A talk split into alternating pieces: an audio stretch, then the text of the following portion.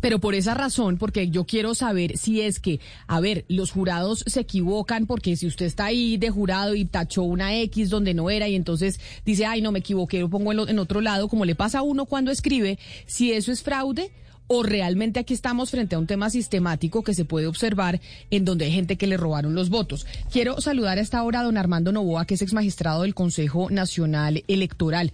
Doctor Novoa, ex magistrado, bienvenido, gracias por atendernos. Gracias Camila, buenos días a usted y a todo el equipo de trabajo de Blue Radio. Mire, usted que es experto en el tema, explíquenos esto de los formularios E14, de los tachones, de las X, ¿eso se puede considerar como un fraude o como un error que cometen jurados como cualquier estudiante o profesor que lo llaman a ser jurado electoral el fin de semana? Es importante que la ciudadanía eh, tenga claro que los resultados que se han conocido hasta la fecha son los resultados del preconteo. El preconteo es lo que se llama un conteo rápido en la mesa que no tiene un carácter vinculante ni una fuerza definitiva. Eh, de suerte que esa información solamente se inicia, se consolida en la etapa del escrutinio, que hasta ahora se está adelantando en las comisiones escrutadoras de carácter municipal, distrital y general.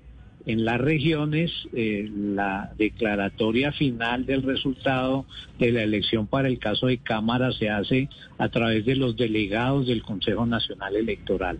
A nivel nacional, para el caso de Senado, la comisión escrutadora es el Consejo Electoral. Mm. Hace cuatro años, Camila, eh, el resultado definitivo de la composición del Senado se conoció solamente el día 19 de julio del 2018. De tal manera que eh, eh, eh, estamos con una información muy provisional. Pero doctor Novoa, entonces eso quiere decir, eso que usted nos está diciendo, si hace cuatro años se conoció hasta el 19 de julio ya la composición total del Senado, porque pues obviamente ahí están los eh, jurados, pero también están los testigos, los garantes de los partidos. No quiere decir que estemos hablando de un fraude, o sí, porque es que la bola que está corriendo es, me robaron los votos, hay fraude puede estar ocurriendo una, una situación que se, en que se combinan varios, varios problemas. Una falta de capacitación adecuada a los jurados de mesa que no diligencian en debida forma los formularios E14, errores en la transmisión del dato de la información contenida en el formulario E14 que se hace por la vía de escáner a través de líneas telefónicas y también no se descarta que en algunos otros casos se haya producido una alteración consciente del resultado electoral como lo hemos visto en algunos casos específicos de jurados que públicamente han confesado que han modificado el resultado del E14. es prematuro decir que estamos hoy ante la evidencia de un fraude a gran escala, pero tampoco sería cierto decir que no se han producido irregularidades en el proceso electoral. Eso, Camila, solamente lo vamos a saber con certeza cuando se pronuncie el Consejo de Estado. Y desafortunadamente por los trámites judiciales, esa decisión vendrá si hay demandas, como seguramente se producirán en el término de unos tres o cuatro años. Doctor Nova, por eso que usted acaba de mencionar, la alteración del formulario E14 es tal vez lo que más se denuncia durante el proceso de escrutinio. Eh, los partidos, los candidatos van a, los lugares de escrutinios y encuentran que eh, en el E14 aparece un 60 eh, con un cero tachado y realmente los votos no eran 6 sino 60.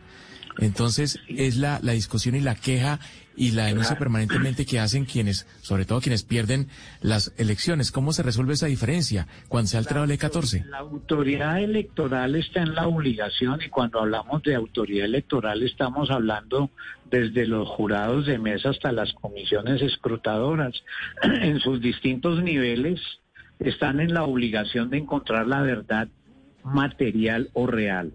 Si hay ese tipo de inconsistencias, de tachaduras o enmendaduras en los formularios E14, la manera de establecer la verdad de lo ocurrido es abriendo las bolsas en donde se encuentran depositadas las tarjetas electorales y proceder a hacer un reconteo en cada una de las mesas en donde se han encontrado las irregularidades que usted menciona. Hay unas etapas en el proceso del escrutinio que se denominan, término técnico, preclusivas. ¿Qué significa eso? que la reclamación tiene que presentarse en un momento específico, porque si se deja pasar ese momento, en la etapa posterior no será posible abrir nuevamente eh, eh, las bolsas para recontar los votos, salvo que haya una orden directa del Consejo Nacional Electoral, como lo establece la propia Constitución.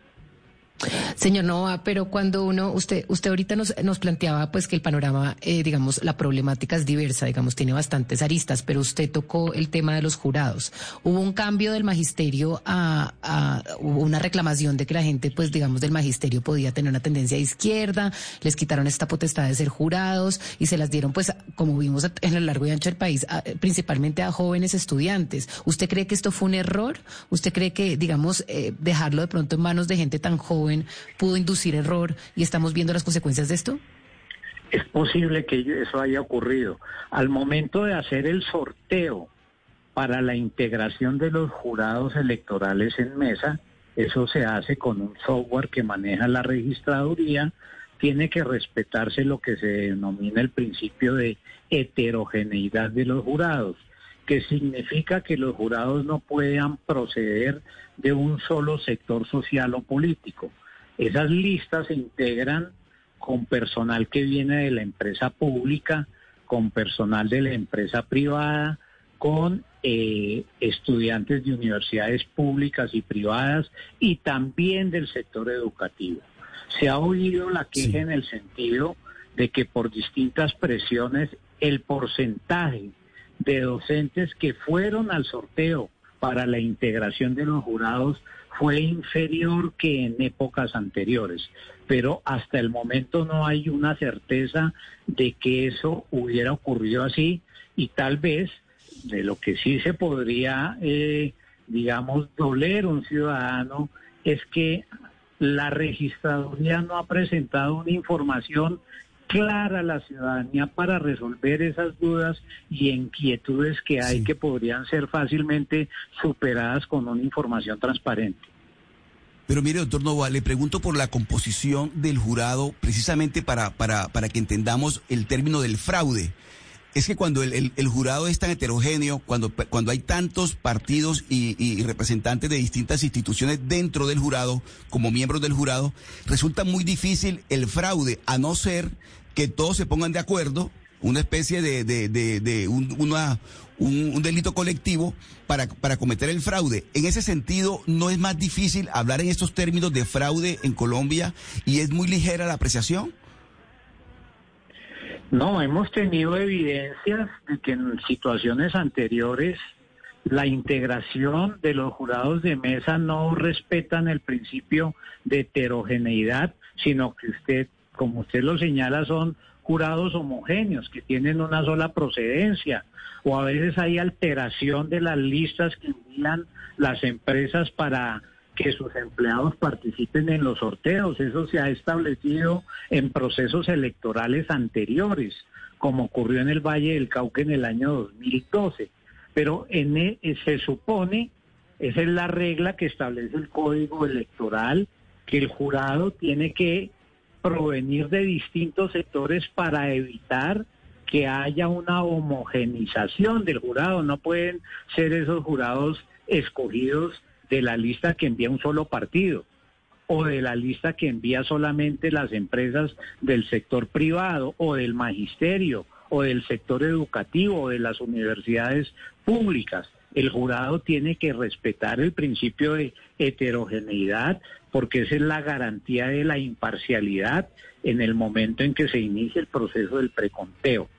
Mm, no hay evidencias, no hay evidencias aún de que no se haya cumplido ese ese principio, pero tampoco las hay de que se haya respetado de manera estricta su observancia. Ex magistrado Novoa, para, para que podamos entender mejor, pues, eh, y los oyentes también puedan entender mejor cuál es la diferencia entre el preconteo y escrutinio de listas cerradas y abiertas, porque es, evidente, pues, que debe ser más, más fácil el de, el de las cerradas, pero cuál es la diferencia y cómo puede beneficiar a unos o a otros. La lista cerrada es una lista en la cual el ciudadano vota por el partido no vota por ningún candidato en particular. En la lista abierta, el ciudadano tiene la posibilidad de escoger uno dentro de los candidatos inscritos. Se supondría que en un proceso de conteo de los votos es más fácil eh, la contabilidad de los partidos que inscriben lista cerrada. En el proceso del voto preferente, ese, ese, ese conteo es más complejo porque son 100 candidatos para el caso del Senado. Lo que en este caso se ha denunciado, según lo he visto en los medios de prensa, es que en el formulario E14, donde se registra el resultado del conteo de mesa, por decirlo de alguna manera, el conteo inicial, el logo símbolo del partido Pacto Histórico estaba en el último pliego de las ocho hojas que integran el formulario E14 y al momento de hacer la transmisión de los datos vía telefónica utilizando escáner, no se registró esa votación. Eso es lo que se ha denunciado y que es lo que debe verificarse examinando esos formularios y en el caso pues mayor abriendo las bolsas que contienen las tarjetas electorales. Pero, pero, doctor Novoa, déjeme le pregunto aquí. Em, a ver, el pacto histórico ha dicho que se podrían recuperar cerca de 300 mil votos, es decir, que 300 mil votos que ellos habrían recibido, al final no se recibieron. ¿Qué tan alta es la probabilidad de que esos 300 mil votos se hayan perdido para el pacto histórico si de verdad eso pasó? Sí, es que llama la atención que si esas cifras han sido previamente verificadas por los testigos electorales dispuestos por ese partido en cada mesa de votación, llama la atención que el volumen de errores en la digitación de los formularios o en la transmisión de los datos haya llegado a ese volumen de equivocaciones.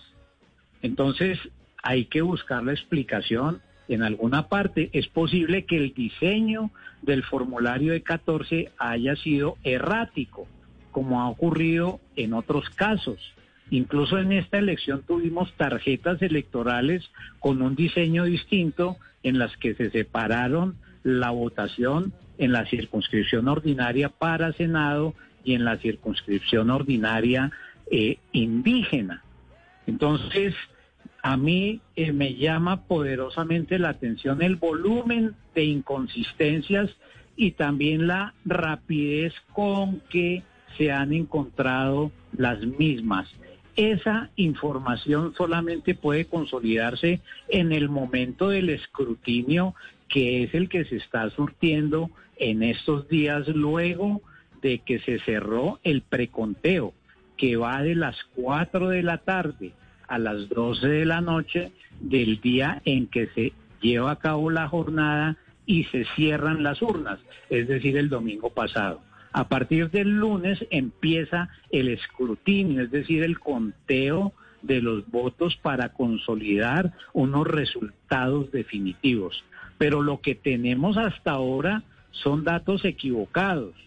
Parte de las críticas que tiene nuestro sistema electoral es que corremos mucho con los datos del preconteo, pero como el preconteo no es una información consolidada, sino provisional, puede generar falsas expectativas y malestar frente a quienes quedan por fuera o quienes ingresan y esa depuración de la información solamente se consolida en el escrutinio.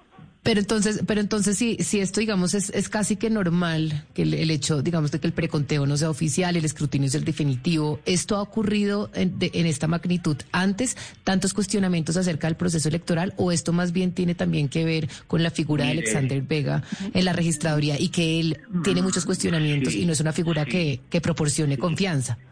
Bueno, es que parte de su pregunta va en la dirección, digamos, de las preocupaciones con las cuales yo me identifico. Y este es un criterio ya muy personal. Parte de las susceptibilidades que hay con los resultados de este proceso electoral derivan de la desconfianza no a la registraduría como institución, sino al rol del registrador acumulados por los antecedentes y el cúmulo de errores que cometió en la etapa preelectoral. Hay que ser muy cuidadoso con esto. Uno no puede descalificar la legitimidad de un proceso electoral porque eso depende la suerte de la democracia de un país. Pero cuando se adviertan inconsistencias, también hay que ponerlas de presente para que se produzcan los correctivos del caso. Ustedes recuerdan que en el mes de agosto el señor registrador dijo que el director del DANE se había equivocado en 5 millones de personas en el censo poblacional. Y recuerda que el director del DANE le dijo que estaba equivocado. Y lo que no se tiene presente es que el registrador tuvo que corregir esas cifras y no lo hizo públicamente. El domingo pasado nomás tuvimos un hecho sobre el cual eh, eh, la, nota ha pasado inadvertida. El señor registrador dijo que se habían penetrado fraudulentamente los sistemas de información de la registraduría en relación con el aplicativo de infovotantes, que es la información en donde eh, reposan los puestos y las mesas de votación y su lugar de ubicación.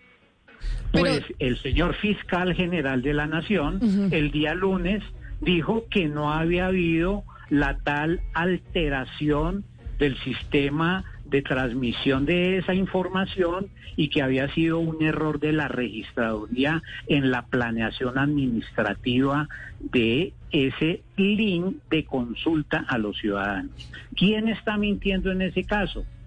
¿El fiscal de general de la nación o el registrador?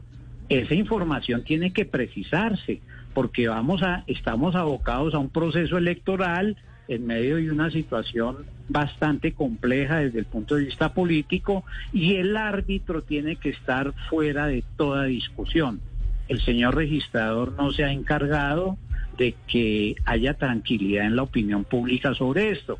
Y seguramente muchas de las prevenciones que ahora se están denunciando no corresponden a la realidad pero también es cierto que esas suspicacias se derivan de la desconfianza acumulada por las actuaciones del registrador. Doctor Novoa, tengo una última pregunta para usted como exmagistrado del Consejo Nacional Electoral, pero además como exmagistrado de los sectores alternativos precisamente en el Consejo Nacional Electoral en esa oportunidad. Y es, hay quienes se oponen a, a Gustavo Petro y al pacto histórico y empiezan a decir que tal vez esta pueda ser como una ambientación para no reconocer las elecciones y su resultado en el mes de mayo, el 29 de mayo, las elecciones presidenciales. Y yo a lo que voy con mi pregunta es, ¿es de verdad tan fácil hacer fraude electoral en Colombia para unas elecciones presidenciales?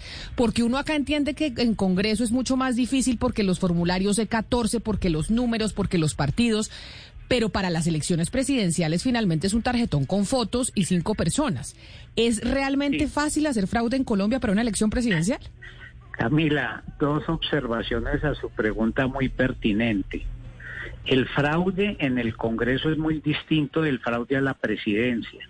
Por fortuna en Colombia no hemos tenido hasta la fecha resultados de elecciones a la presidencia con una diferencia en el número de votos apretada, como ocurrió, por ejemplo, en el Perú el año pasado, o como ha ocurrido en otros países del continente.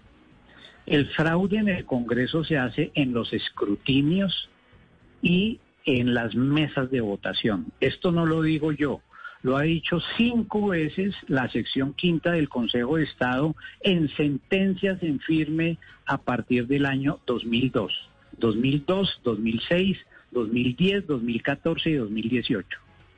El fraude en la presidencia de la República, según lo que registran los medios de comunicación, no se hace en el escrutinio, no se hace en el diligenciamiento de los formularios. No hemos tenido esa situación, pero sí hay unas señales muy preocupantes de que eso puede estar ocurriendo entre la primera y la segunda vuelta. Basta que miremos lo que pasó entre primera y segunda vuelta en el 2018, en el 2014 o en el 2000 o en 1994.